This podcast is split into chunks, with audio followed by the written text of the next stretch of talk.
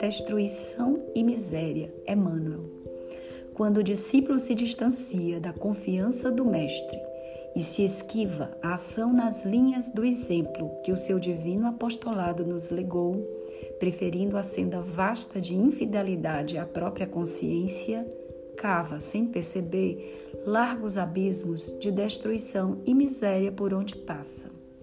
Se cristaliza a mente na ociosidade, elimina o bom ânimo no coração dos trabalhadores que o cercam e estrangula as suas próprias oportunidades de servir.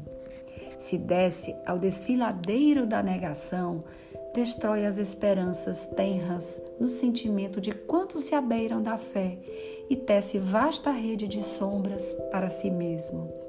Se transfere a alma para a residência escura do vício, sufoca as virtudes nascentes nos companheiros de jornada e adquire débitos pesados para o futuro. Se asila o desespero, apaga o tênue clarão da confiança na alma do próximo e chora inutilmente sob a tormenta de lágrimas destrutivas. Se busca refúgio na casa fria da tristeza, asfixia o otimismo naqueles que o acompanham e perde a riqueza do tempo em lamentações improfícuas. A determinação divina para o aprendiz do Evangelho é seguir adiante, ajudando, compreendendo e servindo a todos. Estacionar é imobilizar os outros e congelar-se. Revoltar-se é chicotear os irmãos e ferir-se.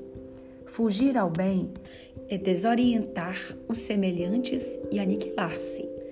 Desventurados aqueles que não seguem o Mestre que encontraram, porque conhecer Jesus Cristo em espírito e viver longe dele será espalhar destruição em torno de nossos passos e conservar a miséria dentro de nós mesmos.